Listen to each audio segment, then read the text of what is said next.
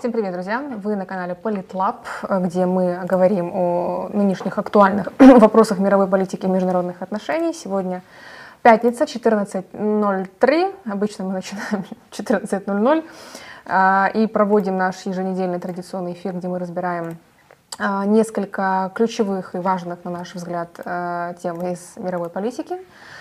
Я напоминаю, что трансляция также ведется на канале Юрия Романенко и Альфа Медиа. И сегодня мы подобрали, а, ну, мы, мы поговорим о нескольких темах так чуть более подробно и пройдемся немножко по актуальным вопросам так более кратко. Угу. Топ-тема этой недели, наверное, как мне кажется, судя по тому, какой интерес это вызывало в СМИ, это визит солнцеликого лидера Северной Кореи председателя Трудовой партии Кореи Ким Чен Ина в Российскую Федерацию и встреча с российским президентом. А, до последнего э, Кремль не признавался в том, что визит все-таки состоится и встреча состоится. Пресс-секретарь российского президента Дмитрий Песков на вопрос журналистов об этом визите ничего не ответил, сказал, что комментировать нечего. А информация о том, что Ким Чен Ын собирается в Россию, появилась впервые две недели назад – в Нью-Йорк Таймс. Причем информация была очень подробная, очень конкретная, вплоть до того, что как именно Ким Чен Ын будет добираться до России, куда именно, где будут происходить встречи, какие объекты он планирует посетить. И, в общем-то, вся эта информация, которая была опубликована, собственно, и была правдивой, как мы узнали позднее. А, Ким Чен Ын а, прибыл, отправился в Россию 10 сентября Накануне у них произошло важное событие. Это спуск тактической атомной подводной лодки, где присутствовал сам Ким Чен Ын и объявил о том, что это супер важное достижение, и это будет такой себе оплот, флагман, не знаю, как правильно а, подобрать метафору к всему флоту и ВМС Северной Кореи, что вот это важное достижение а, в процессе укрепления обороны, обороноспособности страны. И отправился Ким Чен Ын в Россию на своем бронепоезде, э, отдавая дань, я так понимаю, своим э, предшественникам, это отцу и деду, Ким Чен Иру, Ким Ир Сену, которые также передвигались именно на поездах. А, о том, как выглядит этот бронепоезд, изнутри, конечно, мы вряд ли когда-то узнаем, фотографий нет, но ходят самые разные легенды, вплоть до того, что там оборудован чуть ли не видный погреб с набором э, прекрасных французских вин, и о том, что Ким Чен Ын может чуть ли не жить в этом бронепоезде. А, и прибыл он, собственно, на Дальний Восток. Он участвовал вместе с э, президентом Путиным э, во вторник в Восточном экономическом форуме. Э, их встреча с Путиным началась где-то около 7 утра по московскому времени. Встреча в общей сложности длилась 4 часа, учитывая, что мы вычитаем отсюда время, затраченное на последовательный перевод. То есть в общей сложности около пары часов они о чем-то говорили. То есть это, ну, как бы, на самом деле ничего, как для, для, как для переговоров, это так, поговорить о, о погоде, по сути. А Ким Чен Ын, конечно же, выразил свое восхищение э, о том, что Россия мужественно ведет э, борьбу против этих проклятых империалистов, священную борьбу против проклятых империалистов, заявил, что Северная Корея всегда будет Россию в этом поддерживать, что, в принципе, логично, да, поскольку КНДР также рассматривает западные страны в качестве своих ключевых врагов. Плюсуем сюда еще Южную Корею и Японию. А, был также у них а, праздничный, а торжественный обед с очень а, там, впечатляющим меню, фотография которого попала в медиа, чего там только не было. И Мне зачитать?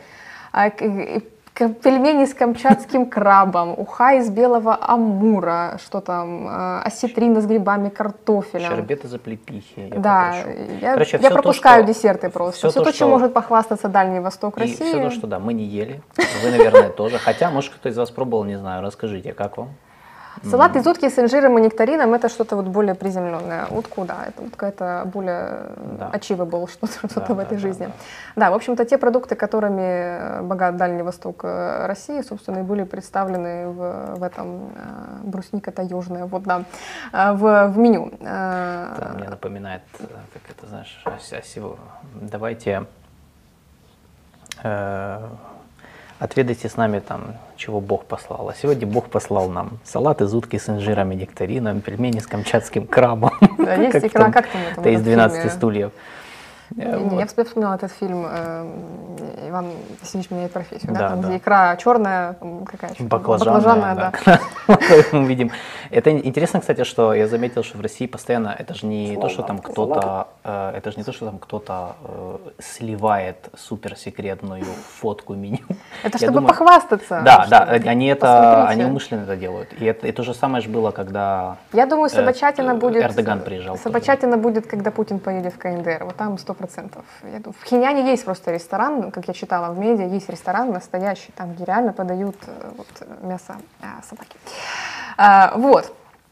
Поэтому э, побывали они с Путиным на космодроме Восточном, как, собственно, и предполагалось, исходя из информации, опубликованной Нью-Йорк Таймс. Э, что еще? Вот у них была встреча в монтажно-испытательном корпусе космодрома, где идет сборка новой ракеты «Ангара». А, да, и, конечно, Путин объяснил Ким Чен Ыну, что Восточный — это новый космодром.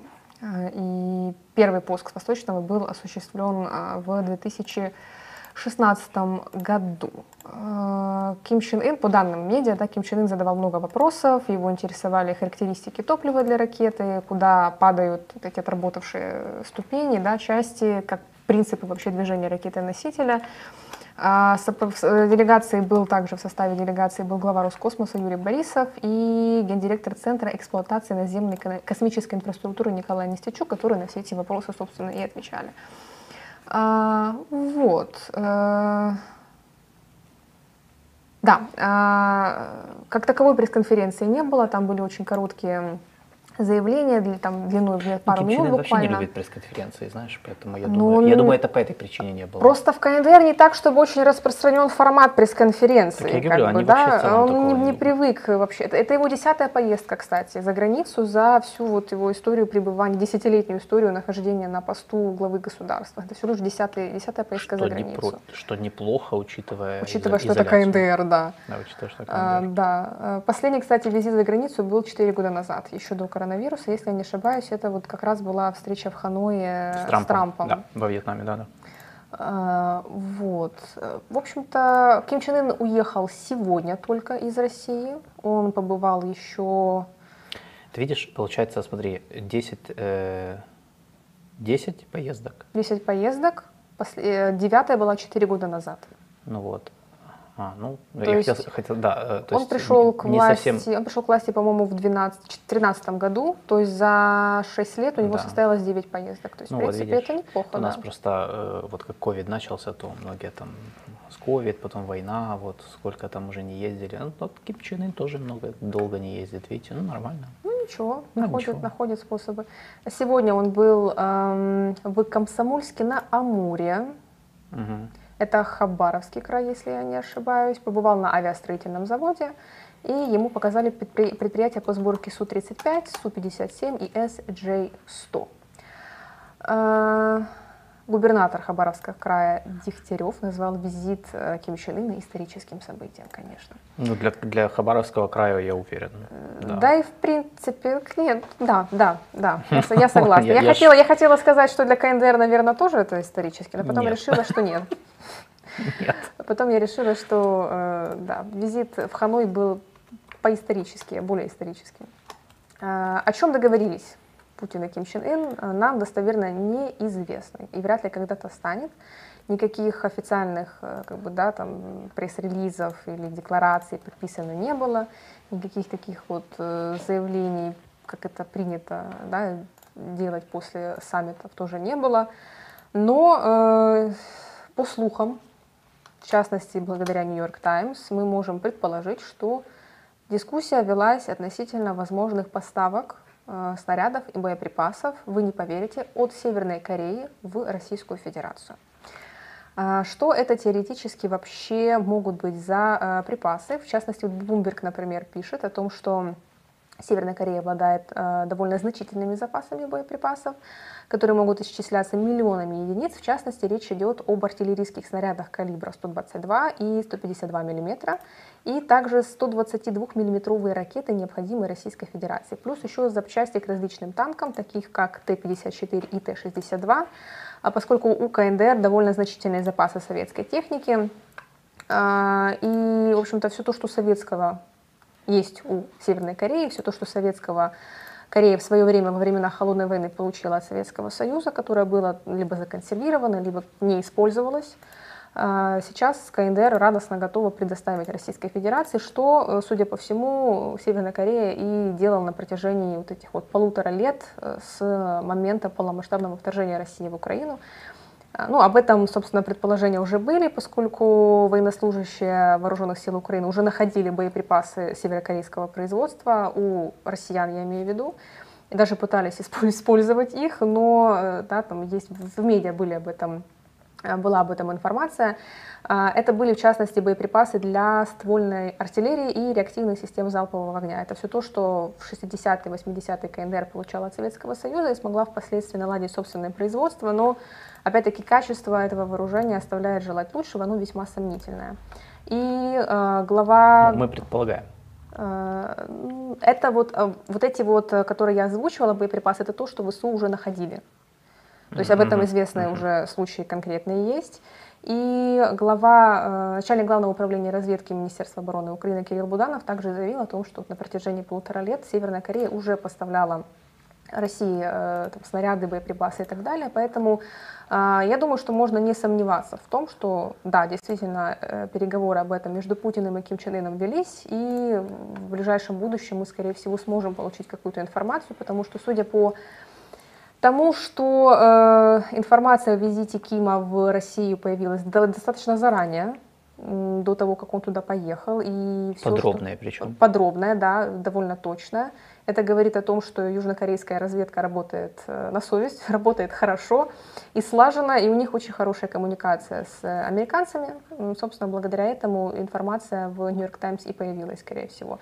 Поэтому э, это все к тому, что благодаря Южной Корее э, мы узнаем а, о том, что поставки осуществляются от, из КНДР в Российскую Федерацию. Я бы а, добавил да. по, по снарядам а, сразу, потому что у нас, ну, как бы у нас же, знаешь, две, два тезиса сразу начали возникать. Как бы первый тезис, что все это старье, которое не важно. Э, ну, во-первых, надо сразу сказать, что да, много из этого старье, но как бы в нашей войне и старьем воюют на самом деле. Это, во-первых. Во-вторых, тут же речь, речь идет, скорее всего, о том, что ну, как бы, вряд ли эти снаряды фундаментально изменят ситуацию э, на фронте у нас.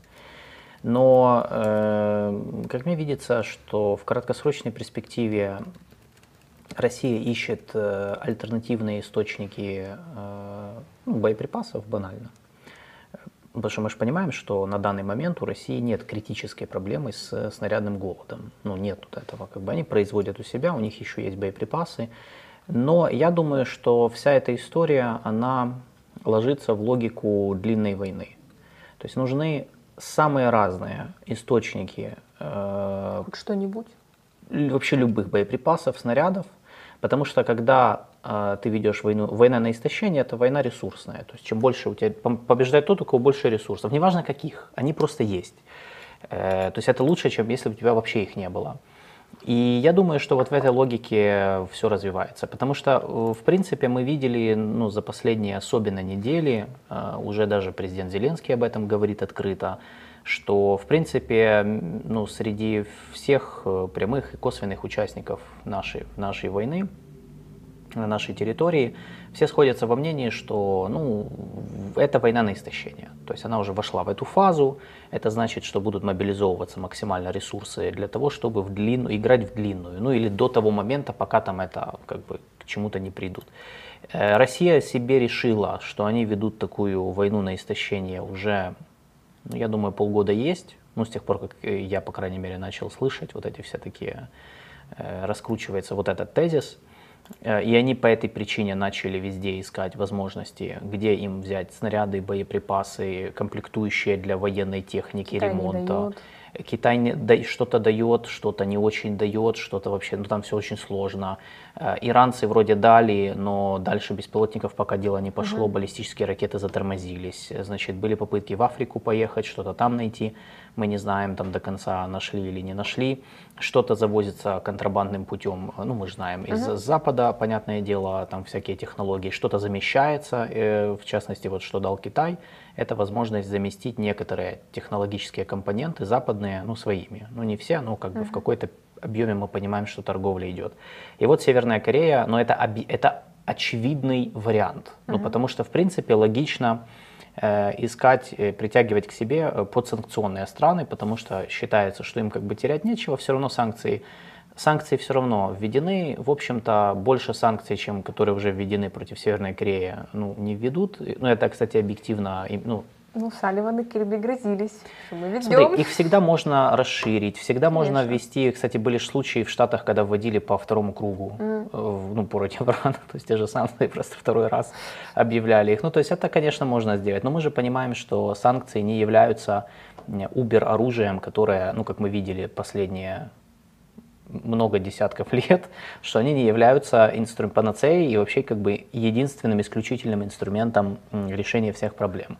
Поэтому, конечно, Россия играет с такими странами, как Северная Корея, и нам это может казаться смешно, там можно это все, конечно, там, э, да, там смеяться над этим, но в этом есть логика абсолютно, причем ну, достаточно, из чего, в принципе, э, все было достаточно естественно и ожидаемо на самом деле. Это и ты сама об этом писала еще год назад. Вот, поэтому э, я вот думаю, что вот э, вопрос снарядов это не вопрос поиска супер крутых э, снарядов, боеприпасов, которые что-то возьмут и изменят, а именно это вопрос, мне кажется, попытки России э, переход, э, обеспечить ресурсно, э, обеспечить себя ресурсно на переход в войну на истощение, в долгую войну. Вот это как бы, ну, по крайней мере, как я это понимаю. Э, мы, конечно, не знаем, Поставки боеприпасов это будут одноразовые, или это будет системное, долгосрочное, постоянное. Потому что нужно же понимать, и я согласен, вот писали на Западе, писали, ну, отмечали этот момент, э, ну и ты, наверное, согласишься, что Северная Корея тоже же сами нужны эти арсеналы. Конечно, Северная Корея э, всерьез готовится к, к войне к тому, с Южной что, Кореей. Да, может произойти внешняя интервенция со стороны Штатов, которая, с которой скооперируется с Южной Кореей. Поэтому им самим нужны боеприпасы. Да, да, поэтому тут большой вопрос, но так как никто не знает, и да, вот когда вы читаете, потому что я, ну, я реально не, я не люблю вот это, когда начинается там э, какие-то там э, аналитики или что-то там сказали, что на складах у Северной Кореи столько-то, э, вот столько-то э, боеприпасов, и столько из них там непригодные, а какие-то частично пригодные. Никто на сегодняшний день не знает точно, сколько у них боеприпасов, что из этого старое, что новое, что, ну, в общем, мы не знаем. Но мы предполагаем, что, конечно, учитывая вообще характер самого э, политического режима в Пхеньяне и, в принципе, их такую полупараноидальную политику о с одной крепости, которая сохраняется уже, по сути, ну, считай, третье поколение лидеров, мы понимаем, что там много боеприпасов. Но что из этого много они реально могут дать, а что для них уже чересчур, мы не знаем. Я склоняюсь к тому, что это не будут долгосрочные поставки. Вот. Я, в принципе, тоже. Я думаю, что это будет э, один, два, может быть, три каких-то э, очень, не знаю, малогабаритные, скажем так, что-то что в небольшом количестве и не очень хорошего качества. Да, это, ну, в любом случае России пригодится на фронте, но это не поменяет существенно ситуацию на фронте и едва ли даст какие-то существенные преимущества. Я не военный аналитик, но я так предполагаю, что едва ли это может дать какие-то России а, существенные преимущества. Ким Чен Ыну, вероятно, необход... он готов, возможно, таким образом поторговаться в обмен на финансовую, там, экономическую, гуманитарную, продовольственную помощь, потому что а, КНДР сейчас, как мы можем судить, благодаря данным международных организаций, в том числе ООН, КНДР сейчас находится на грани гуманитарного кризиса, гуманитарной катастрофы. Кризис там уже идет, уже многие годы. Э, там сейчас наблюдаются огромные масштабы голода. Э, Ким Чен Ын тут побил все рекорды. Э, голод, который сейчас происходит в стране, самый масштабный за всю историю страны. По... Это по их оценкам или это по оценкам Запада? Или Кореи, как, или Японии? Ты что, в КНДР никакого голода нет, о чем ты? Не, я просто пытаюсь сразу а, источник оц... КНДР никаких оценок не дает, все нормально, голода нет, все Нет, это понятно, они и на солнце высадились уже давным-давно. Конечно, но, да. Но, но... Это по данным, э, например, ООН. Угу. Западные издания, там, например, BBC, вот тоже недавно был у них материал, э, они опубликовали о том, что там в КНДР провели расследование, я не знаю как им это удалось, потому что иностранцам в КНДР очень тяжко, особенно журналистам. А, но, в общем-то, удалось им каким-то образом пообщаться с э, местными. По и, телефону. Ну, я вот возможно, серьезно, я серьезно говорю, я думаю, возможно, что... что там умирают от голода целыми семьями. А, ну, не знаю, насколько это так, но о том, что у них, вероятно, действительно есть проблемы с продовольствием, это сто процентов. Это, в частности, обусловлено еще и пандемией коронавируса, потому что с э, началом э, пандемии КНДР закрыла границы, ограничила импорт в страну товаров, в том числе и критически важных, таких как, например, зерно из Китая. В прошлом году Северную Корею коронавирус настиг, хотя они так и не признали, что это был коронавирус, они называли это просто лихорадкой. А, и ну, они лихорадку, конечно же, победили, э, но помог им в этом Китай, который поставлял вакцины. Э, но проблема состоит в том, что из-за большого количества заболевших некому было собирать урожай. Рисопосадка в КНДР происходит вручную, из-за нехватки рук произошел не урожай э, риса. Это ключевой продукт да, в КНДР и, в принципе, в, в Азии. Э, поэтому с продовольствием действительно большая проблема. Поэтому я думаю, что Ким Чен Ын будет готов предоставить некоторое ограниченное количество снарядов, боеприпасов, какого-то вооружения, возможно, а, в обмен на финансовую, экономическую помощь. КНДР нуждается в нефтепродуктах, КНДР нуждается в иностранной валюте, так или иначе. Торговлю все-таки КНДР ведет, э, с Китаем в том числе. Э, вот. А, по поводу того, что вспыхнет восстание, э, очень сложно. Уже давно его ждут. Очень может сложно быть, может предсказать, быть, предугадать, но да. вполне вероятно, что даже в КНДР, даже при том уровне диктатуры, цензуры и так далее, вполне возможно, у людей возникнет недовольство. Где-то, я вот не помню где, я поищу это медиа, я прочитала, о том, что, э, по-моему, это были э, переписаны данные от южнокорейской разведки о том, что в КНДР очень недовольны, когда Ким Чен Ын э, выводит в свет свою дочь. Поэтому он перестал потому что свою дочь. Не, не перестал, не перестал, потому что она Я такая вся пухленькая, такая mm. симпатичная, видно, что накормленная, а в КНДР люди голодают. Mm. И вот люди очень недовольны, что вот у вас там, вы там сидите, щеки себе набиваете омарами, осетринами Вообще и прочим. вопрос восстания в таких системах, э, особенно системах близких к тоталитарным, ну, а это, собственно, очень, очень близко, вот прям это очень сложный вопрос, он не очевидный. То есть всегда же, ну, восстания, они же, ну, в таких системах возможны восстания, но, во-первых, не так, как мы себе думаем. Вышли люди такие, все, наконец-то, мы хотим демократии. Все, сейчас вот мы снесем Кима, выборы, демократические процедуры, знают, такое, я, я просто говорю, конституция, все, многопартийная система, капитализм, рыночная экономика. Это не так происходит, это все очень э, страшно обычно в таких системах э, и сопровождается огромным, э, огромным витком насилия. И кроме того, не факт, что это происходит быстро, потому что чем беднее люди, тем ими проще управлять, тем больше они зависят от государства, и тем меньше у них мотивации выходить э, на улицу на самом деле. То есть одно дело быть недовольным, но от, но от быть недовольным до э, до Реально выйти на улицу да. и тем более после выйти на улицу еще и вступить, например, в бой с силовиками, это вы сами понимаете, это как бы разные вещи, не все люди э, к этому готовы. Э, как, кстати, нам недавно показывали, как, кстати, было видно, например, ну, чего далеко ходить, на примере Беларуси в 2020 году. Ну, мы же видели это все, то есть вы сами понимаете, что это ну, короче, то есть, э, и я вот согласен, да, вот наш э, подписчик и спонсор э, под ником менеджер вот пишет как раз, что больше переворот, чем восстание. Я согласен, что скорее более вероятным, если мы говорим о смене власти в Северной Корее, то дворцовый переворот, он является более вероятным, чем народное восстание. Бунт тоже может быть, особенно бунт голодных.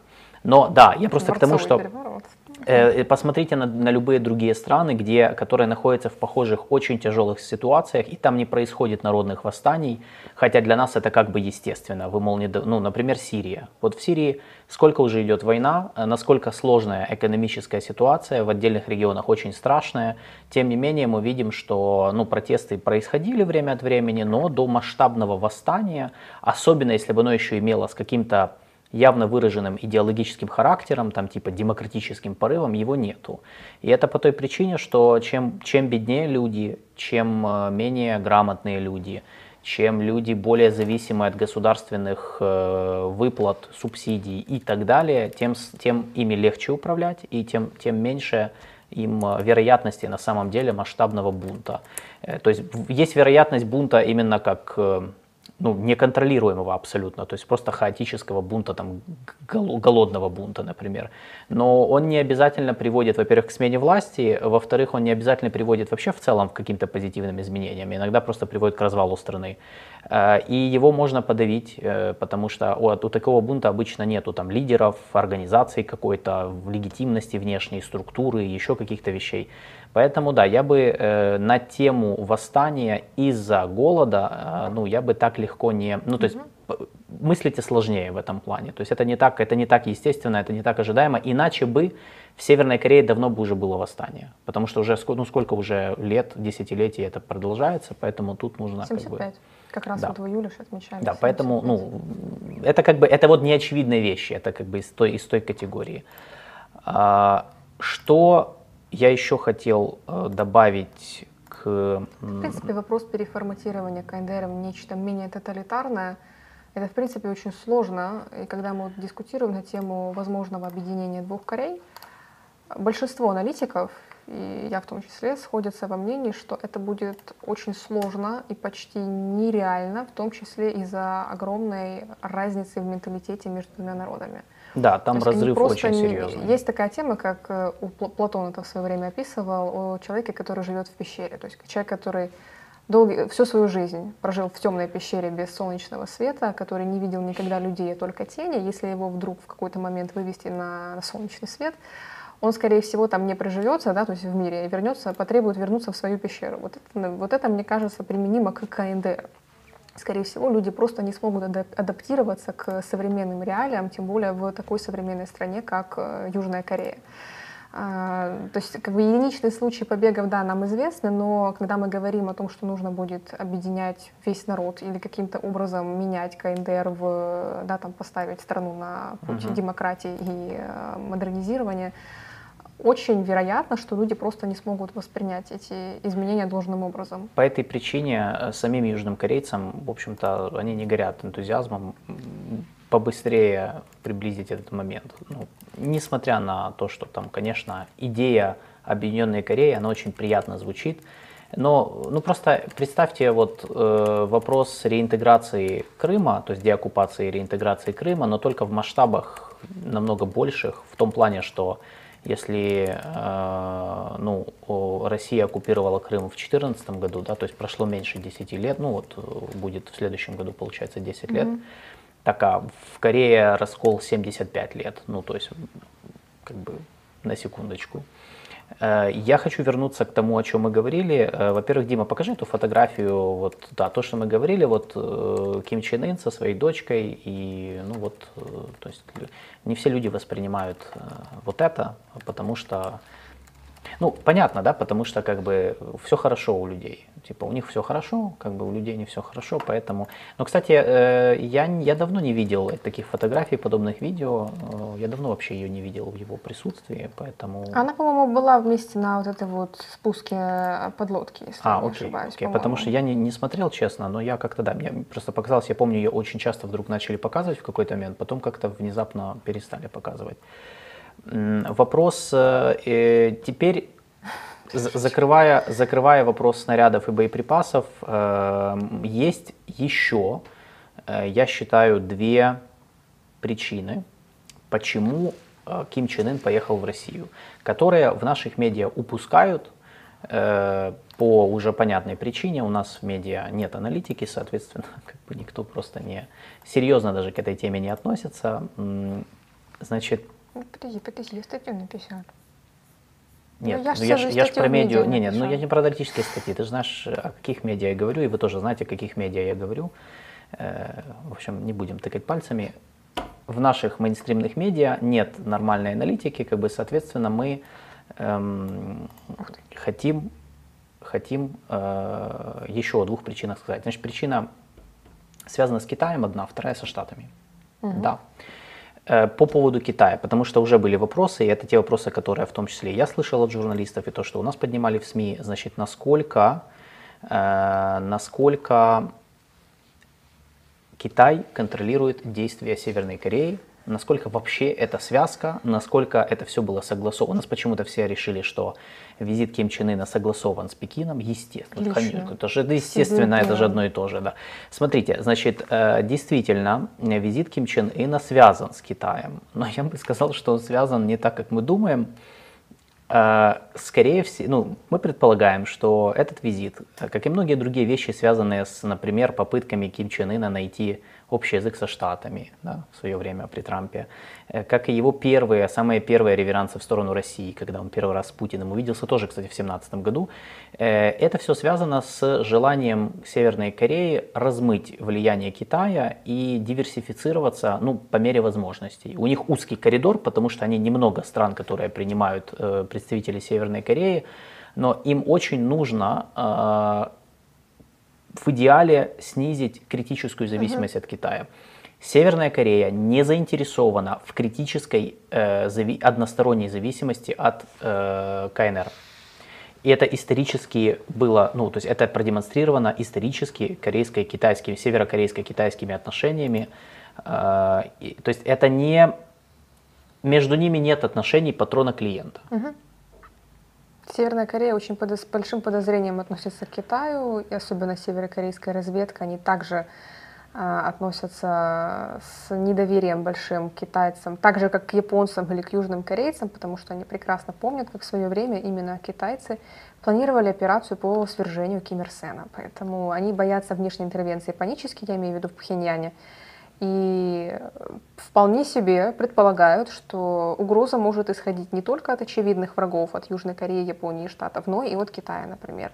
Китай, в свою очередь, использует КНДР в качестве буфера, в качестве буферной зоны от американцев, которые дислоцированы, да, американские военнослужащие дислоцированы на территории Южной Кореи, где также расположено и определенного рода вооружение, например, системы ПРО ТЭД, и куча всего разного интересного, особенно в свете Э, майских договоренностей между Юн Сок Йолем и Джо Байденом. Я напомню, что президент Южной Кореи Юн Сок Йоль летал в мае в Вашингтон, э, где была подписана так называемая э, Вашингтонская декларация, в соответствии с которой Штаты предоставили ядерные гарантии Южной Корее в обмен на то, чтобы Южная Корея ну, на время отказалась от идеи о разработке собственного ядерного потенциала, а это означает, что периодически авианосцы со стратегическим вооружением будут заплывать в воду Южной Кореи.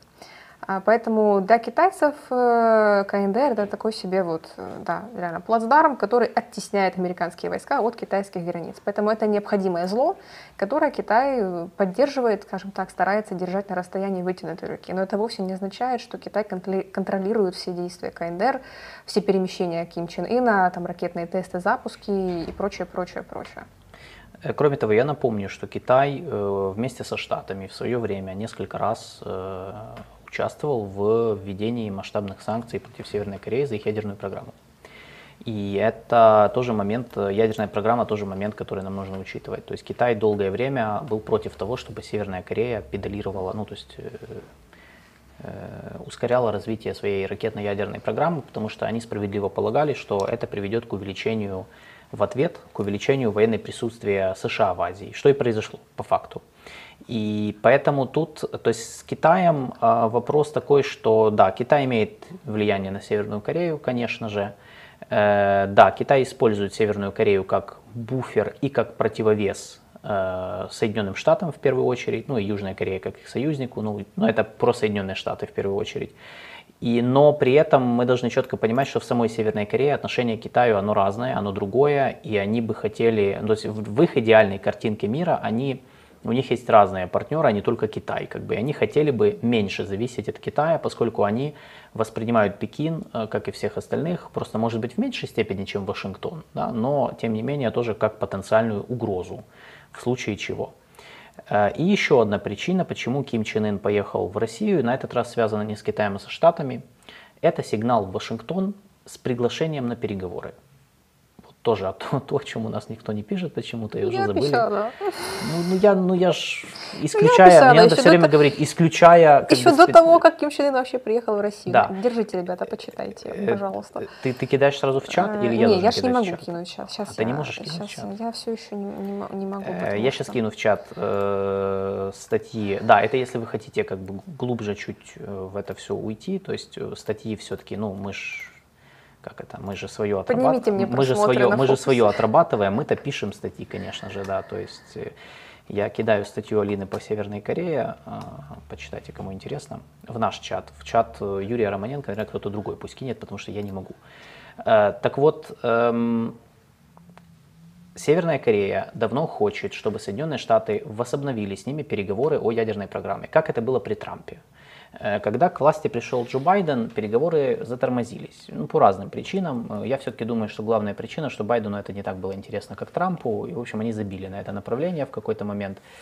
Э, Ким Чен Ын несколько раз, они, они на, на официальном уровне при, призывали, что, мол, давайте снова сядем за стол переговоров, давайте мы поговорим, потому что Северная Корея хочет ослабления санкций, Э, в результате этих переговоров. То, к чему они почти пришли с Трампом, но не получилось. Тогда же было два раунда, два э, саммита, по сути, Северной Кореи и Соединенных Штатов, но они закончились без особых результатов.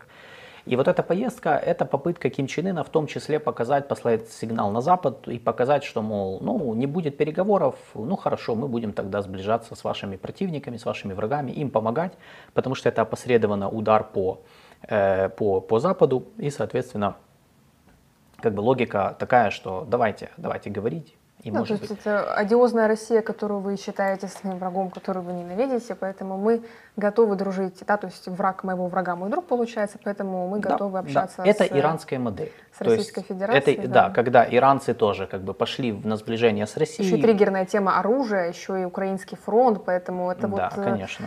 Они, наверное, посмотрели на то, как э, в свое время Штаты и Европа пытались коммуницировать с Китаем на тему, а, пожалуйста, повлияйте на Россию, и поняли, что это можно использовать в качестве триггера. То есть да, да. мы тут балуемся ядерным оружием, ядерным шантажом, а я напомню, что вообще, в принципе, вот эта э, схема по переговорам зашла в тупик. Раньше это были шестисторонние переговоры между Штаты, Китай, КНДР, Южная Корея, Япония и Россия. То есть этот переговорный процесс и формат вообще, по сути, себя исчерпал.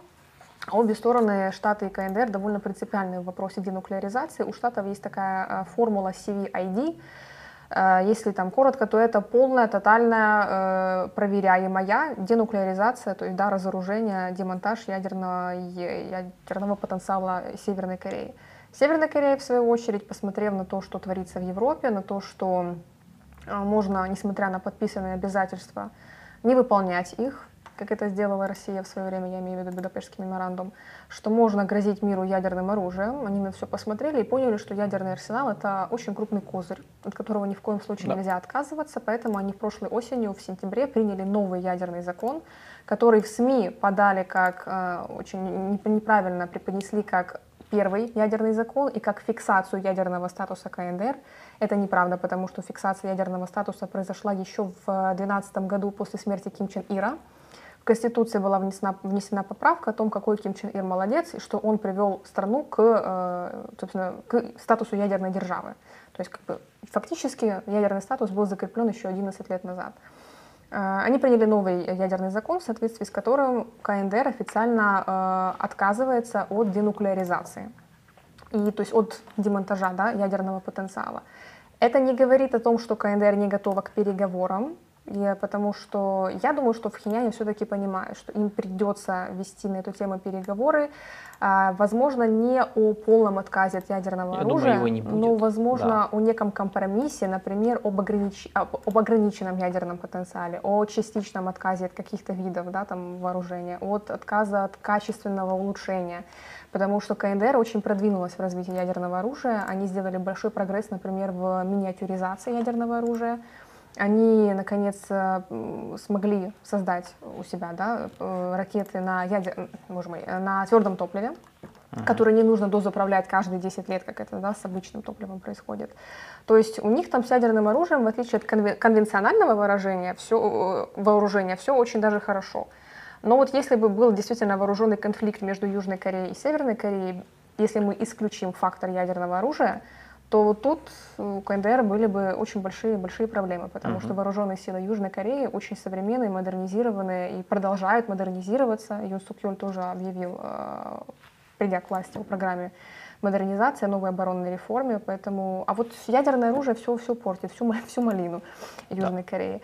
Поэтому э, вот, вот этот вот ядерный фактор тут тоже вот э, очень важен. Поэтому это такой вот призыв, наверное, к штатам, что вот Обратите, пожалуйста, на нас внимание в конце-то концов, потому что без ядерного оружия кому нужна была бы такая НДР?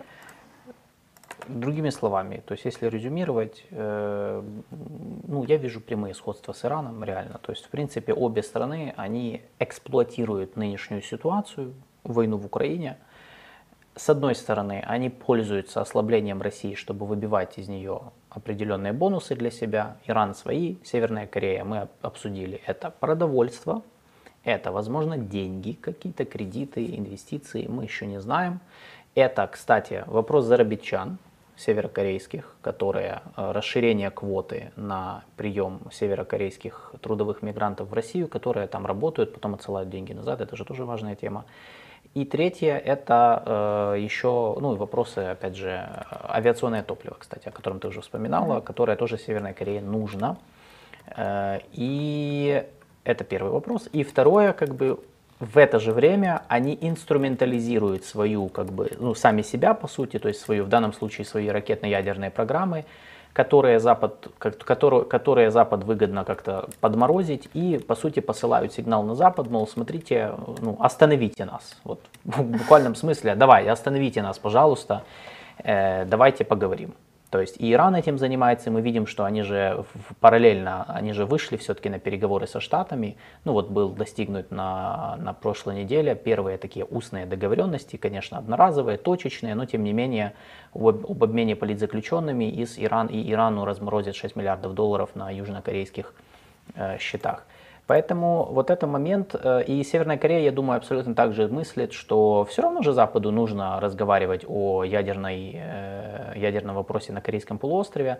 Вот, пожалуйста, давайте говорить, иначе вот мы будем делать такие вот неприятные Скорее, скорее к штатам давление, вещи. я думаю, происходит со стороны Южной Кореи и Японии, потому что Штаты в последние годы, правда, с приходом Байдена к власти как-то очень так посредственно обращали внимание на КНДР до тех пор, пока, наконец, они не смогли э, разработать оружие, которое может достигнуть не просто Гуама или Гавайев, а поразить любую, любой город на mm-hmm. континентальной территории штатов, то есть Нью-Йорк, Вашингтон, что угодно. Э, но даже здесь э, Байден был более занят Китаем и российско-украинской войной, но со стороны Южной Кореи и Японии, которые даже начали налаживать и нормализировать двусторонние отношения и пытаться как-то так закопать все былые обиды, угу. на, на фоне, ну, по сути, экзистенциальной угрозы со стороны Северной Кореи. Все-таки Штаты, да, решили, что не можем мы, не можем мы упустить это из, из виду, из фокуса внимания. И плюс, опять-таки, это помогает Штатам удерживаться в региональной повестке и сохранять присутствие в регионе. Да. Но это опять-таки, кстати, вот э, то, что Ким Чен Ын делает, подтверждает, насколько плачевное положение в стране потому что ему необходимо ослабление санкций, санкционного режима для да. того, чтобы хоть как-то исправить гуманитарную ситуацию в стране. Иначе, да.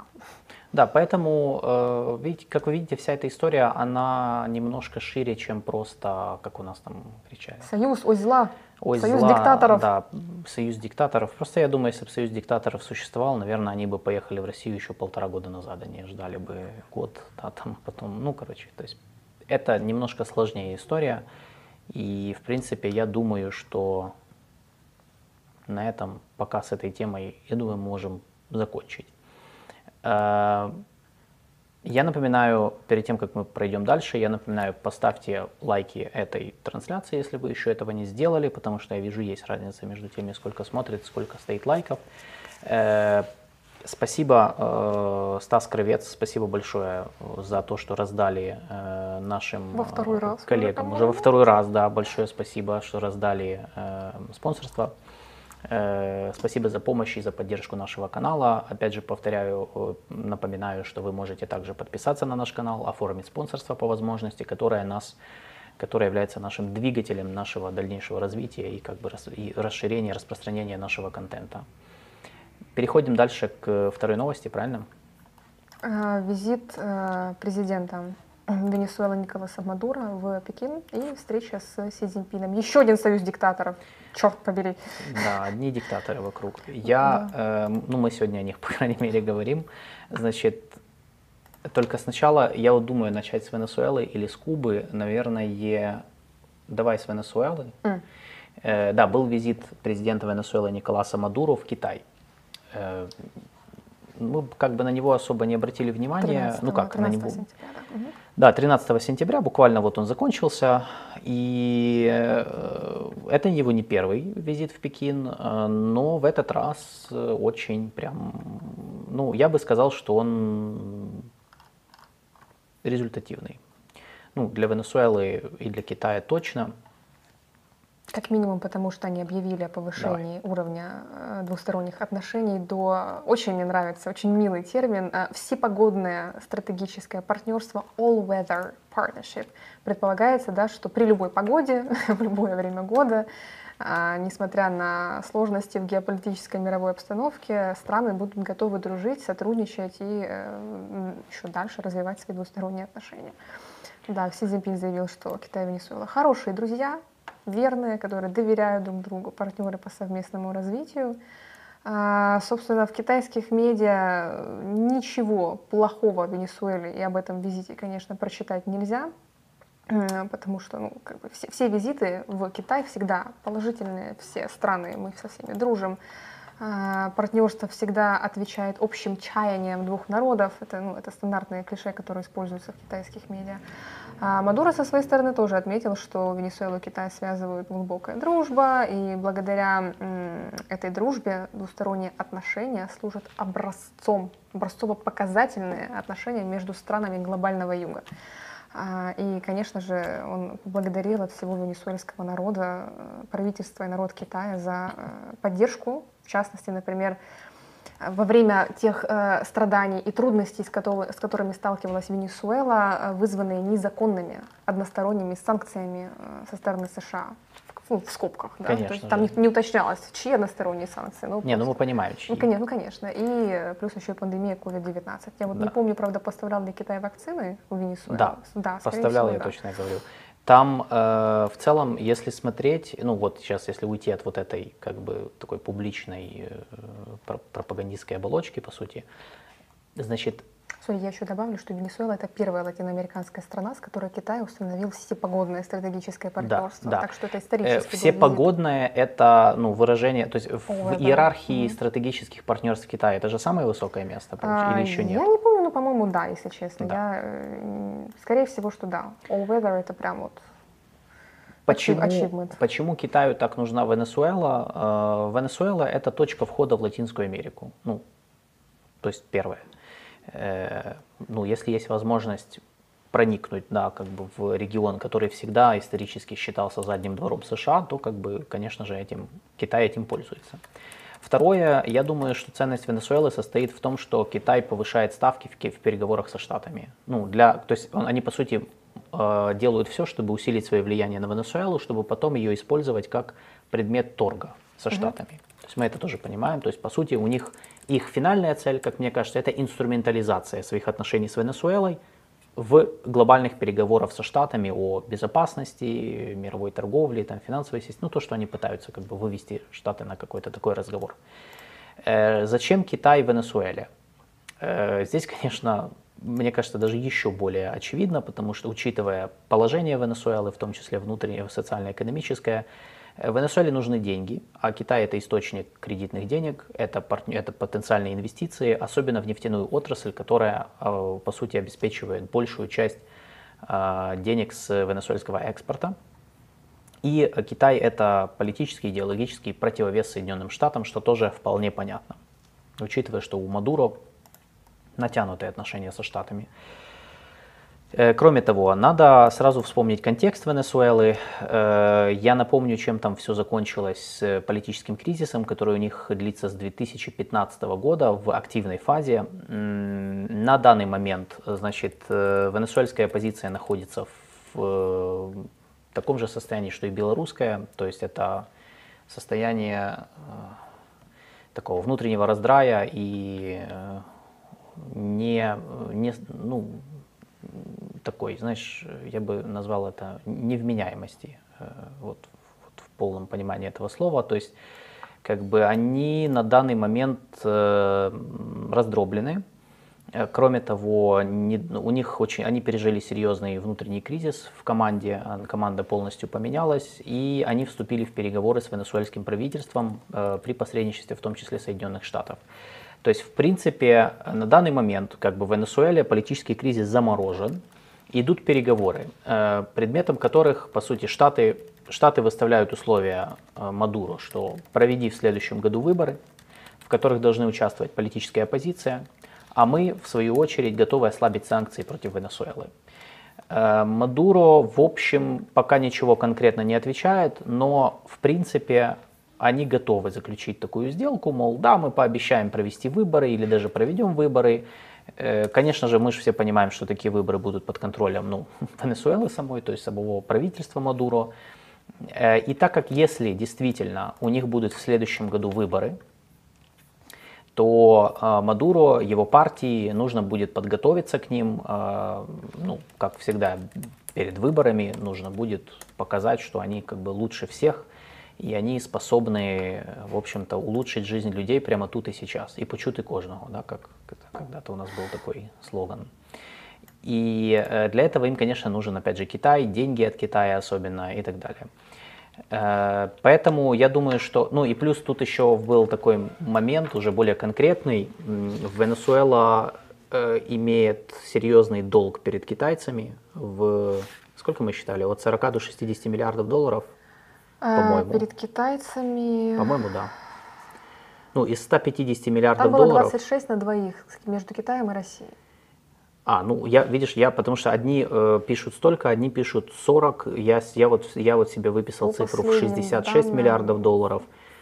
Э, я видела 26 на двоих между Китаем и Россией. У России там что-то около, около 3-4 миллиардов. Суть в том, что Китай на первом месте. Да, То есть Китаю они должны больше всех. Соответственно, Мадуро очень интересовала, и во время этого визита эта тема поднималась, реструктуризация внешнего долга Венесуэлы перед Китаем. Пошли ли на реструктуризацию или нет, нам вроде как не сообщили.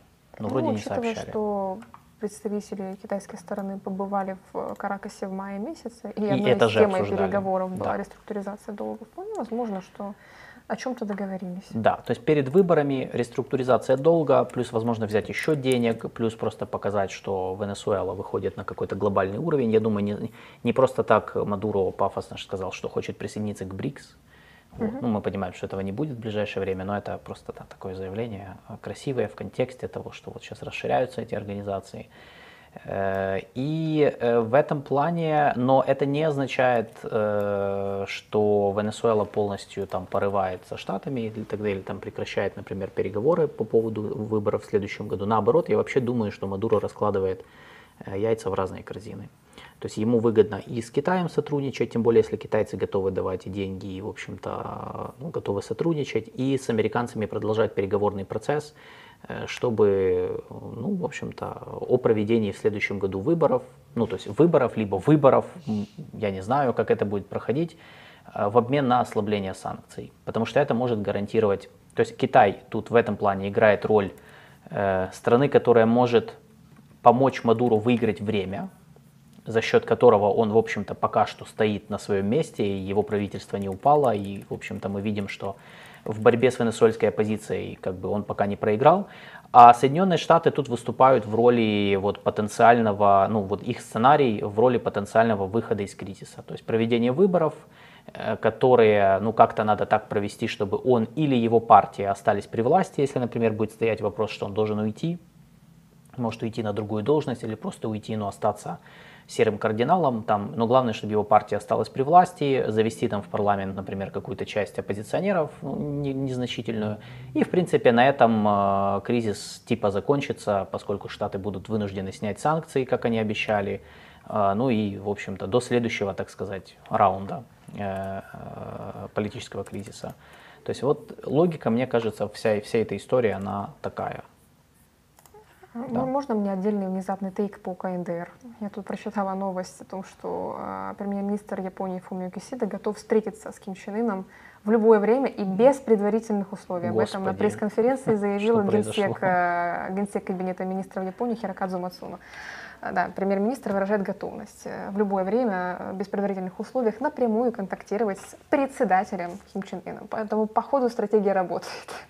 Да, э, вот это интересный момент. Но да. это, то, что, это то, что, кстати, я говорил по поводу э, Ирана и вообще КНДР, что, э, знаешь, один из вопросов, который чаще всего задают, вот, и, кстати, Венесуэла сюда тоже входит, э, вот, есть, вот есть такая страна, вот, которая под санкциями, но санкции как-то ну, не меняют ее поведение, ну, сюрприз, сюрприз, да, э, как бы не, э, и что с ней делать? Да, то есть у тебя есть ряд вот этих подсанкционных государств, которых иногда называют изгоями, э, хоть они как бы не совсем изгои, но тем не менее. И мы видим, что в условиях войны в Украине эти страны, они как раз пытаются вот это свое состояние инструментализировать, то есть им, им торговать по большому счету. То есть они, по сути, торгуют тем, что они являются изолированными, опасными, соответственно, и, не, и непредсказуемыми. Как Иран это делает, говоря, что вот у нас есть ядерное оружие, мы сейчас вот скоро его сделаем, вот еще чуть-чуть и сделаем. И они то ускоряют э, обогащение урана, то сейчас вот опять заморозили, то опять ускоряют. Вот, и параллельно там вот сейчас подкидывали, подкинули оружие России, баллистические ракеты пугают, но не подкидывают пока что. То есть это вот, вот с моей точки зрения, это конкретно вот эта игра, это торги с Западом на то, что, мол, ну, да, ну вот то, что я говорю, ну, остановите нас, да. остан- сделайте что-то. Вот. Обратите внимание. И да. остановить их можно, и ну, они понимают прекрасно, и я думаю, на Западе это тоже прекрасно понимают, ну, по крайней мере, в их аналитических статьях это четко написано, что у них узкий коридор возможностей. Угу. Потому что, во-первых, ну, в условиях войны в Украине э, страны Запада в целом не хотят э, нов, новых войн больших, поэтому они, например, силовой вариант, ну, как один из вариантов, они не рассматривают.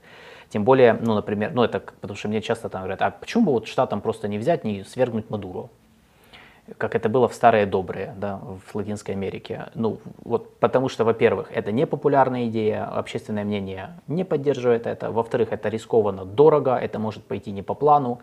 Э, в-третьих, э, это может навредить отношениям в Латинской Америке, потому что я напомню, что вот эти вот интервенции Соединенных Штатов в Латинской Америке, они очень плохо сказались на их репутации. Не сразу, но да, то есть были, они, это по сути подорвало их э, очень серьезно их репутацию, за счет чего до сих пор многие страны Латинской Америки с ними сложно штатам вести коммуникацию, несмотря на то, что да, штаты остались как бы достаточно мощным государством. И поэтому вот есть вот этот узкий коридор, он и объясняет, почему, э, ну то есть и о, о нем все знают, то есть этот узкий коридор, он по сути есть два варианта. То есть силовой, там давление, ну это гибридный вариант, когда ты там ну, не идешь войной, а ты как-то пытаешься давить санкции, там, если вот как в Иране происходят протесты, может быть, как-то их как поддержать, или переговоры.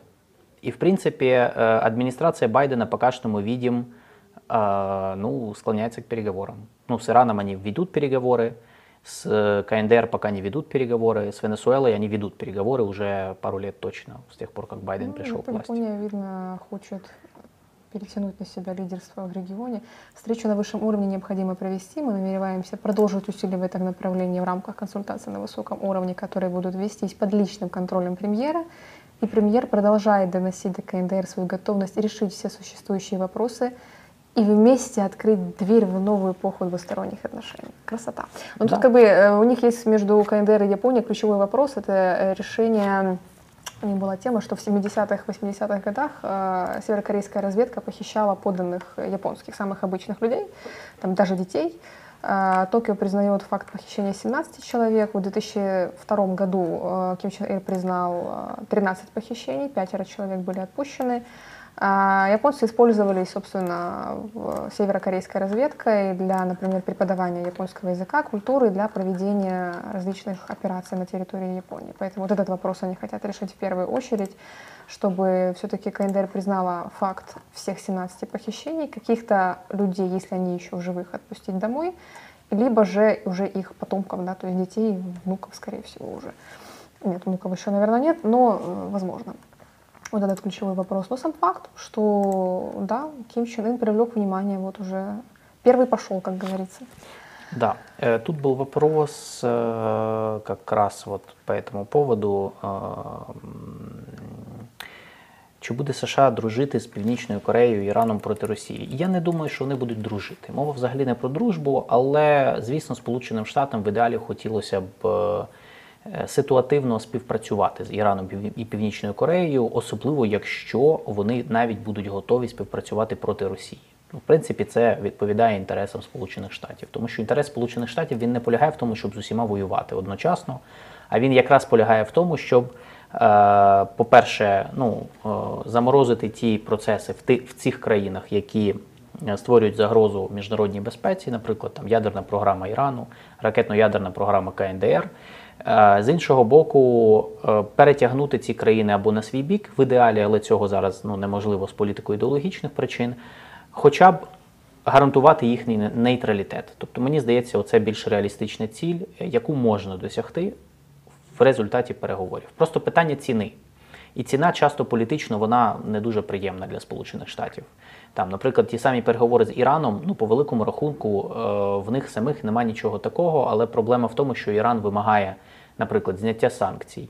Сполучені Штати не можуть просто так зняти санкції, тому що політично це виглядає погано і про дуже погано продається всередині Сполучених Штатів і в Конгресі. Тому вони просто не можуть на це піти. Але в цілому логіка правильна. Тобто, дружити, ну не дружити, да, тут, тут, по суті ми говоримо про ситуативно співпрацювати з цими країнами проти Росії. Це ну була б ідеальна ситуація для Вашингтона, але ну не можуть вони поки що. Посмотри, какой красивый Ким Чен Ын на Майбах. Я тебе скинула. В смысле Ким Чен Ын? А, так это же то, что я тебе говорил, что у ну, него ну, был ну, лимузин. не совсем лимузин. У него был лимузин. Ну, я... не, не лимузин, Майбах, видите? Ну, КНДР, КНДР, я на Майбахе он все-таки ездит. Я сейчас могу это показать, если, если так мы уже это обсуждаем. Вот, я скину, да, Дима, можешь его показать, э, а. э, это видео? Швейцария, швейцарское образование все-таки дает свое.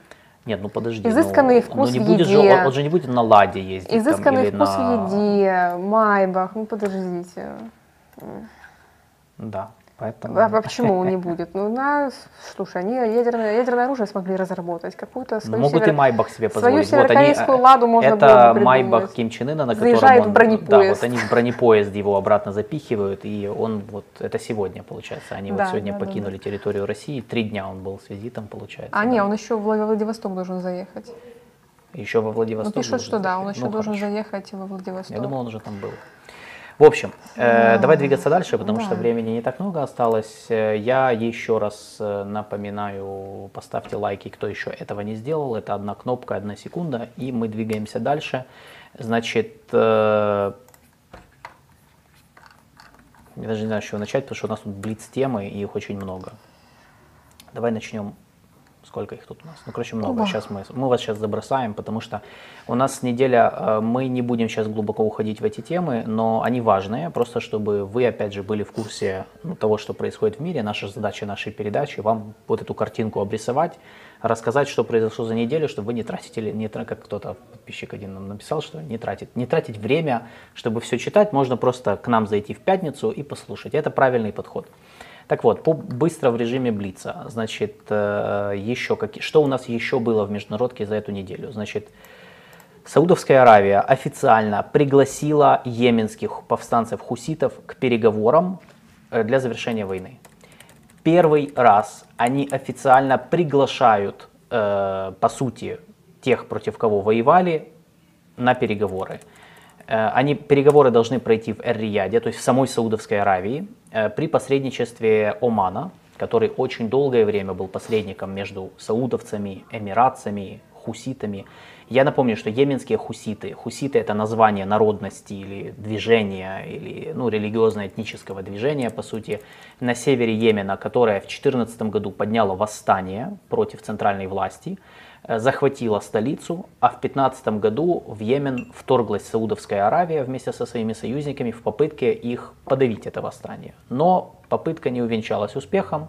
Война затянулась до сегодняшнего момента, с 2015 года, и по факту по факту Саудовская Аравия ее проиграла. Ну, я думаю, можно говорить об этом, потому что они не достигли никаких своих военных целей, вышли в тупик и потеряли кучу времени, ресурсов, денег, солдат, в том числе там погиб, погибали саудовские военнослужащие, э, даже корабль был подбит один раз. В общем, короче, там было все очень сложно. И вот, наконец-то, в этом году, во-первых, в апреле в этом году, еще в апреле, э, посол Саудовской Аравии в Йемене впервые Э, поехал в Сану, в столицу Йемена, где сидят хуситы, и с ними официально встретился. Раньше Саудовская Аравия не вела прямых переговоров с ними, они их не признавали. Э, они признавали только вот, ну, правительство, которое было вытеснено на юг Йемена, где оно сейчас располагается. И вот сейчас они приглашают их к переговорам. Если эти переговоры будут успешными, возможно, возможно, в следующем году, я не думаю, что так быстро, но до конца года или в первой половине следующего года мы увидим какой-то формат завершения войны в Йемене. Э, в целом война в Йемене, э, ну, она, как я сказал, она идет с 2015 года. Э, количество, ну, мы до сих пор не знаем, сколько людей погибло в результате войны, очень сложно считать, но это, я, цифры варьируются от 150 тысяч до 240 тысяч человек, это погибшие. Угу. В том числе сюда включаются десятки тысяч людей, которые погибли просто от голода, потому что Саудовская Аравия Э, ну, они же когда вторглись, они взяли Йемен в тотальную блокаду, сухопутную, морскую, воздушную, чтобы туда вообще ничего нельзя было провозить. И это потом привело к голоду, который потом начали как-то тушить э, гуманитарными поставками, в том числе зерна, в том числе, кстати, из Украины. Ну, короче, это отдельная да, история. Вот это вот тоже очень важная новость. Следим. Второе, давай по Вьетнаму. А, по Вьетнаму Джо Байден, который побывал в Джакарте на на саммите, на саммите АСЯН. Угу. После этого отправился во Вьетнам, где он провел встречу, если я не ошибаюсь, с премьер-министром страны. А, они подписали ряд важных соглашений, в том числе и соглашение по редкоземельным металлам, в соответствии с которым там будут поставки да, из Вьетнама в Соединенные Штаты Америки. Это не первый визит американского президента в страну. Э, Обама, например, в свое время посещал э, Вьетнам и даже снял ограничения на поставки вооружения, которые были наложены после Вьетнамской войны. А, для Джо Байдена это первый визит, но до него в 2021 году там побывала и Камала Харрис, э, вице-президент, и Ллойд Остин, третий министр обороны США там был. Э, Вьетнам очень, в принципе, важная страна для Штатов э, в том смысле, что это такая нейтральная страна, которая умеет балансировать на все, на несколько сторон сразу, и, в принципе, готова контактировать э, с Вашингтоном, и там на сегодняшний день не наблюдается какого-то какой-то резкой антипатии, даже несмотря на э, такую колоссальную трагедию, как Вьетнамская война. Э, поэтому э, во Вьетнаме, э, Вьетнам, кстати, Вьетнам, кстати, э, придерживается так называемой стратегии трех нет, в частности, там одним из пунктов является нет иностранным базам и иностранным войскам на территории Вьетнама. То есть, например, Китай может не опасаться того, что американцы попробуют там дислоцировать какой-то военный контингент, но Соединенные Штаты заинтересованы во Вьетнаме все-таки как в развивающейся стране. А, уровень ВВП, который довольно высокий и повышается рекордными темпами. В прошлом году Вьетнам был уровень роста ВВП составил по-моему, почти 7%, и это был рекорд для стран э, Юго-Восточной Азии, о чем э, писали международные медиа. То есть Вьетнам смотрит на Китай, э, учитывает все те ошибки, которые совершает Китай, и исправляет их по ходу дела, и налаживает отношения со всеми странами региона, опять-таки, то есть развивая экономику и пытаясь как-то соотнести геополитический статус с уровнем развития экономики. Та самая стратегия «дой-мой», а, стратегия модернизации, которая была принята, если я не ошибаюсь, в 1985 году. Как видимо, она работает, работает неплохо. Сейчас, особенно на фоне того, как насколько токсичен стал Китай, и многие компании, в том числе и на фоне опасения возможных санкций против Китая, на фоне сложных торговых экономических отношений между Китаем и другими странами, в частности, между западными, да, в частности США, переносят производство из Китая в другие страны, и первым в списке в качестве альтернативы является Вьетнам. Туда сейчас инвестируют многие крупные государства, не только региона, но и мира, и Южная Корея, например, в частности. Юн Сук Йоль уже несколько раз побывала в Вьетнаме, там миллионы долларов инвестиций, и Samsung там строит свой, э, свой завод по, я не совсем помню, что именно они там, по-моему, запчасти, детали различные, uh-huh. к различной технике. Это там, там масштабный колоссальный проект. А, Австралия, Новая Зеландия также заинтересованы во Вьетнаме, несмотря на этих проклятых коммунистов, все равно они смотрят в первую очередь на уровень а, уровень развития экономики и, я бы сказала, уровень нейтралитета и способность страны к балансированию между разными центрами силы. А, поэтому для э, Байден, не Байден, Обама, кстати, рассматривал Вьетнам в качестве ключевой страны в своей стратегии поворота в Азию, том числе и в контексте попыток как-то сгладить былое тяжелое прошлое и вот эти все сантименты в контексте Вьетнамской войны. Но Байден, кстати, он посетил мемориал, сейчас я скажу точно, как он называется, а, мемориал, посвященный там операции, в рамках которой а, да-да-да, памятная доска. Памятная доска, которая установлена на месте, где в 67 году был взят в плен будущий сенатор Маккейн. То есть все равно у них вот этот вот пунктик, пунктик присутствует. Не, ну, ну, вот эти все вьетнамские флешбеки, я так понимаю, что уже это сейчас становится все менее и менее актуальным для Соединенных Штатов. А, хотя во Вьетнаме все еще очень ярко помнят все эти события, которые происходили во времена Вьетнамской войны, потому что, да, это действительно большая трагедия. А, отдельный тейк, я сейчас читаю книгу британского историка Макса Гастингса о вьетнамской войне. Это толстенный талмуд, энциклопедия на, по-моему, 800 страниц, но э, написана она просто шикарно. Там, начиная от э, индокитайской войны, о том, как Франция пыталась э, зацепиться за Вьетнам, и о том, насколько бездарны были французы, естественно, эти лягушатники в своих попытках э, закрепиться во Вьетнаме, что еще можно было ожидать от британца конечно, он будет э, в пух э, вообще в хлам критиковать в Париж и Деволя лично. Ну, а французские писатели будут критиковать британцев, которые во всем которые... на самом деле виноваты. Британцы молодцы, потому что они ушли из Индии, и надо было бы и французам сделать так же. А как они уходили из Индии? Но мы сейчас не, не кроваво, не кроваво, Гол... сказал Макс Гастингс. Это знаешь, когда ты лично как бы не применяешь силу, то да, наверное, Конечно, это, это, да. это другое. Не это считается, другое. не да, считается. Да. да, но там как бы суть в том, что это британский историк, поэтому там не, нет никаких вот этих вот э, не знаю, идолопоклонческих э, от и песнопений в сторону американских военнослужащих, о том, что они там боролись за добро и за правду и все такое прочее. То есть там трезвый. Как такой. еще раз книга называется, чтобы я написал в чате? А, Вьетнам. История трагедии. 45-75. Угу. А, она есть... Э, в украинском переводе ее нет, она только на русском и, соответственно, на английском языке. Я ее все еще читаю как раз э, вот у меня в книге уже умер Джон Кеннеди, и Линдон Джонсон сейчас пока не знает, что ему делать. Вот. Очень интересно про работу ЦРУ. Тогда еще управление чего там стратегических, э, не помню чего, ОСС. В общем, да, давай сейчас не уходить в историю. А, да, а, то есть визит состоялся, визит был а, не исторический, но важен в контексте попыток штатов зацепиться за регион и сохранить свое влияние. Визит прошел ровно, гладко, без каких-то, угу. а, то есть там, там был прием, был прием, да, а, ну, прием на уровне, на уровне, да, на хорошем уровне. Американцы добились стратегического партнерства вот этого уровня, которого они хотели, чтобы, он вывел, чтобы они их вывели, подняли.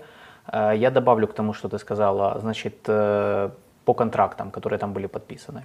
Да, вот еще американский агропромышленный гигант Cargill запустит новый завод во Вьетнаме в конце сентября, 26 миллионов долларов. Короче, все инвестируют, инвестируют во Вьетнам да. сейчас. Э, Boeing, американская Boeing подписала контракт с вьетнамскими авиалиниями на почти 8 миллиардов долларов. Вьетнамцы купят у них 50 пассажирских самолетов, авиалайнеров. Э, это создаст 30 тысяч рабочих мест в Штатах, ну, по оценкам их аналитиков. Э, кроме того, они обсуждали э, Intel, э, американская компания-производитель чипов, подписала соглашение, они откроют предприятие свое возле Хошимина, бывший Сайгон, угу. и вложат в это полтора миллиарда долларов. И они еще обсуждали торговлю. На данный момент Вьетнам восьмой торговый партнер Штатов, то есть входит в десятку. Штаты в 2022 году импортировали 102, э, товаров на 127 миллиардов долларов из, из Вьетнама. Это только импорт. Для сравнения, у нас вся торговля с Вьетнамом э, ну, до войны была меньше 900 миллионов 850, долларов. да, в 2021 850 году. миллионов долларов, да, не, не миллиардов. Ну, тем не менее, Вот, поэтому- Вьетнам, Вьетнам был в тройке наших э, наиболее крупных э, торгово-экономических партнеров в Юго-Восточной Азии после Индонезии и Малайзии, поэтому тоже себе достижение. У Индонезии там 1,4 миллиарда, у Малайзии там то ли миллиард, то ли 900, а вот Вьетнам Да. не отстает, 850 миллионов. Да, Вьетнам очень важная страна, на самом деле становится вот в контексте как раз э, попытки э, многих стран, во-первых, создать противовес Китаю, э, с другой стороны, как альтернатива Китаю в Азии. Очень важно, и, но нужно сразу помнить, потому что у нас, опять же, как любят сразу к выводам таким резким идти, что Вьетнам разворачивается от Китая в сторону Штатов.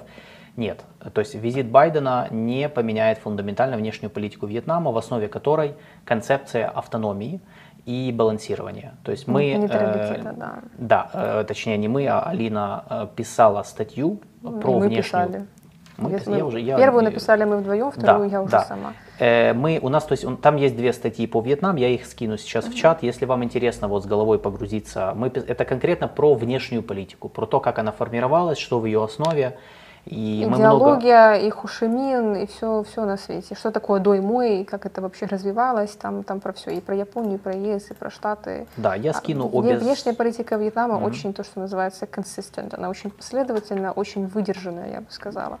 Да, мы даже некоторые вещи оттуда, э, ну как, Он Считали, что Байден можно- повстречался можно- со всеми, кстати, не только с премьер-министром, и с генсеком повстречался, и с главой Да, ЦК, не, ну и с президентом. А президент Вьетнама Во Ван Хонг в качестве, я так понимаю, троллинга Мгм. подарил Байдену книгу про Хошимина «Один человек, один путь и одна история». Хошимин, письма в Америку, там все письма Хошимина президентам и другим видным деятелям Соединенных Штатов Америки в разное время написаны.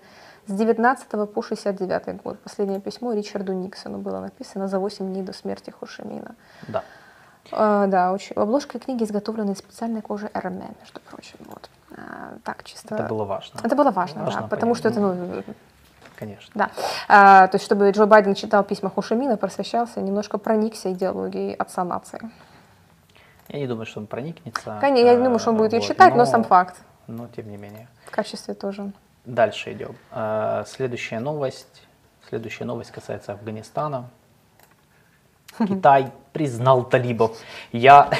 Это заголовок, который у нас везде, с которым у нас вышла вся эта новость, что Китай де-факто признал, э, не де-факто, а пол- получается формально, уже официально признал власть Талибана в Афганистане. Почему? Свершилось.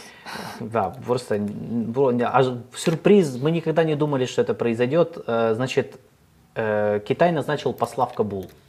Этот посол туда приехал и вручил верительные грамоты премьер-министру э, талибского правительства Мухаммеду Ахунду.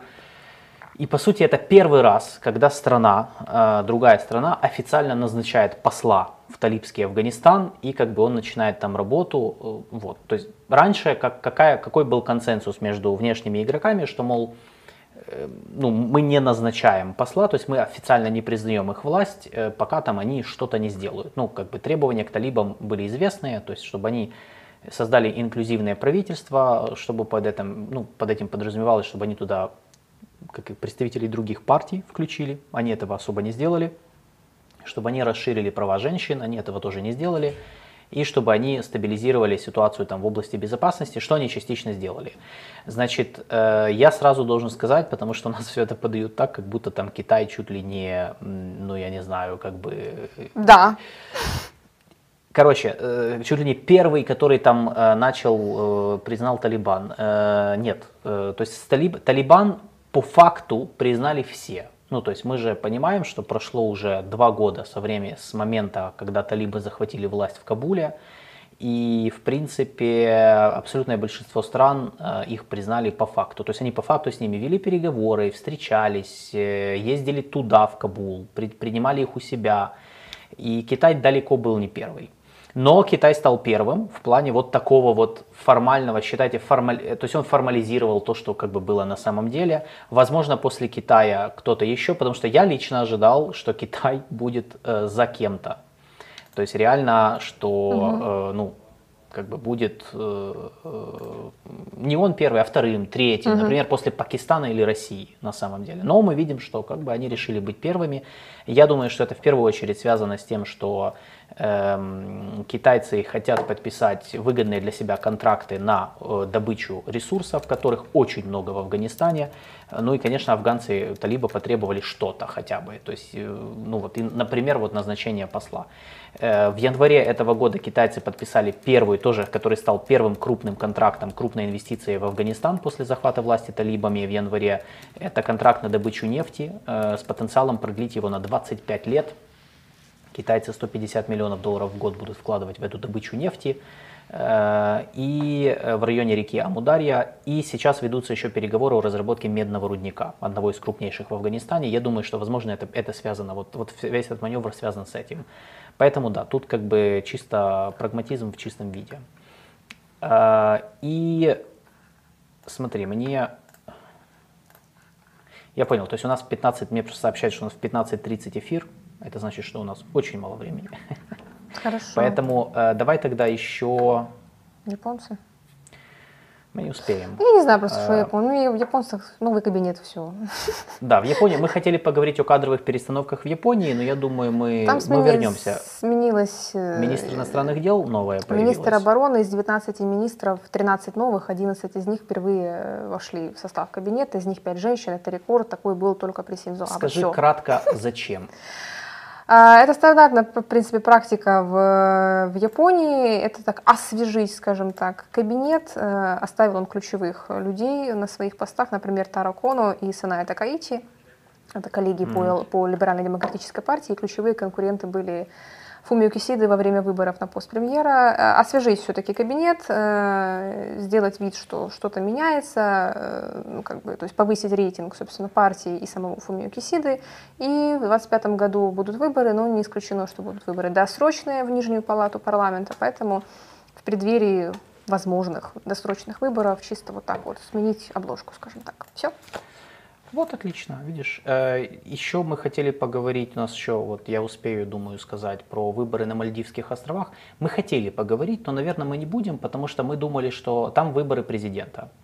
Э, Мальдивские острова, кроме того, что это суперизвестное туристическое место, это, как бы, ну, как вы сами понимаете, государство, которое важное, и поскольку оно является прямо в эпицентре э, гео, гео, геополитической, по сути, геоэкономической борьбы между Китаем и Индией в, Тихом оке... в, в, в Индийском океане, и выборы не закончились, то есть э, оба кандидата не набрали больше 50%, будет второй тур. Поэтому мы к ним вернемся. Все, что я хочу сказать, что там сейчас, там по сути два основных кандидата. Один считается близким к Китаю, второй, нынешний президент, считается близким к Индии. И вот, в принципе, вот все ставки, которые вы должны знать по этому поводу. Э, важно, Мальдивы важны, поскольку они находятся как раз на пересечении морских путей э, торговых, и на них имеют виды как Индия, так и Китай в своих как бы стратегиях, а Китай особенно в своей стратегии «один пояс, один путь». И последняя новость. Э, значит, я просто хотел вот это вот как бы, ну, на этой неделе мы не можем как бы не сказать, во-первых. Во-вторых, тут есть один вот маленький момент. Значит, в, э, за последние полторы недели, получается, э, ну, две большие трагедии произошли э, в, в Африке. Э, в Марокко произошло землетрясение, которое охватило ну, достаточно значительную часть страны.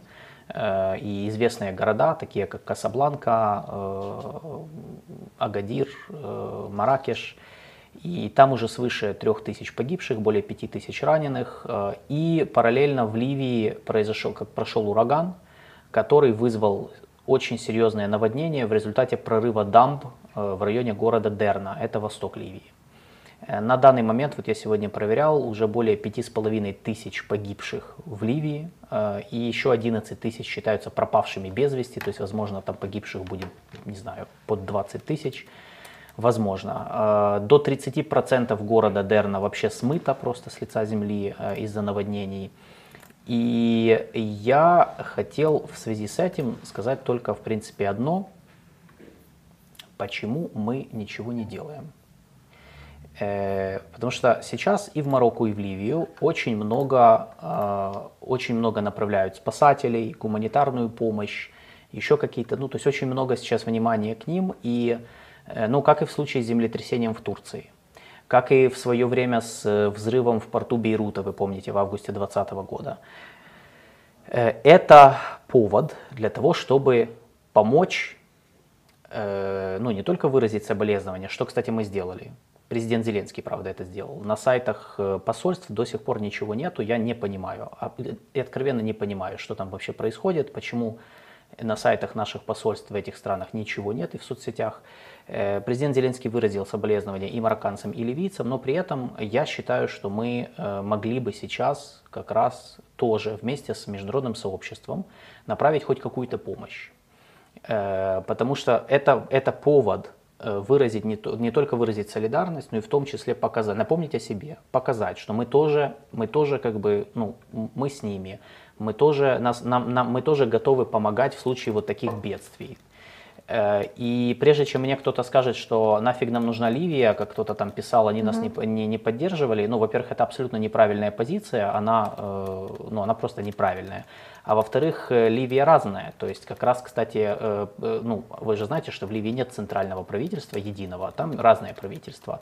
И я скажу, что Ливия не поддержала вторжение России в Украину. Ни, ни, ни разу официально они не поддержали это. Они держали нейтралитет. При этом некоторые отдельные представители западного правительства Ливии нас поддерживали, и они имеют тесные связи с Западом. Поэтому отмахиваться от там, Ливии или других стран э, это неправильно. И я считаю, что сейчас хороший как раз повод вот, ну, как-то расширить нашу помощь, показать, что мы о них тоже думаем, не только требуем от них чего-то.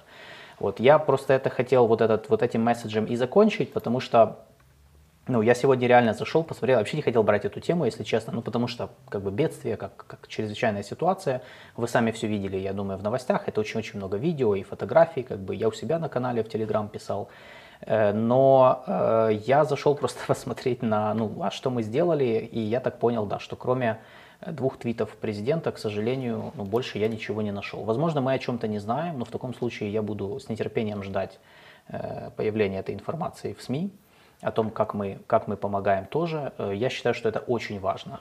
Э, с Марокко это очень важно, потому что Марокко действительно нам помогали. И они являются участниками, кстати, формата «Рамштайн» переговорного. Э, с Ливией тоже важно, если мы хотим расширить наше присутствие в арабском мире и в целом на Ближнем Востоке и в Северной Африке. Вот мы много говорим о том, что нам что-то надо, вы нам что-то дадите, вы, мы хотим от вас еще что-то, еще вот здесь нам что-то надо. Вот, пожалуйста, вот есть хорошие, ну, есть поводы, да, но не хороший, трагический повод, но тем не менее повод нам помочь, как бы, и таким образом, э, опять же, это, это, ну, то есть это проявление, и с одной стороны, и мягкой силы, и конкретная вещь, конкретная вещь, которую можно использовать для того, чтобы, ну, э, Вообще там у нас война, вообще-то понимаешь, ну как бы я говорю, я не буду спорить с этим аргументом, мне он кажется странным, если честно. Мы же, ну, мы же не, то, мы же не должны как бы все наши ресурсы направлять на э, преодоление последствий наводнения. Ну, речь, речь идет о том, чтобы какую-то там, ну, я думаю, что что-то найти можно. На плитки и стадионы у нас куча денег, а на да, то, на, чтобы на, направить... На площадку да, на Богдана Хмельницкого, да. Да, а на то, чтобы направить э, гуманитарный пакет гуманитарной помощи там в Ливию или в Марокко, у нас нет денег. Ну, окей, хорошо. Я не знаю. Ну, напишите, что вы думаете по этому поводу на конец, на, под конец эфира или после эфира.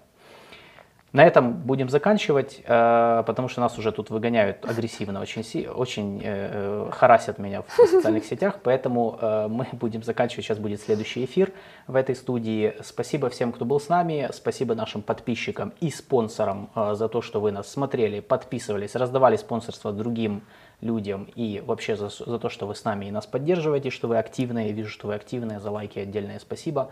А, следите за анонсами. Мы на следующей неделе, как обычно, в пятницу будем, в общем-то, э, здесь. И желаем всем э, хорошего завершения пятницы и хороших выходных. Всем пока. Всем пока.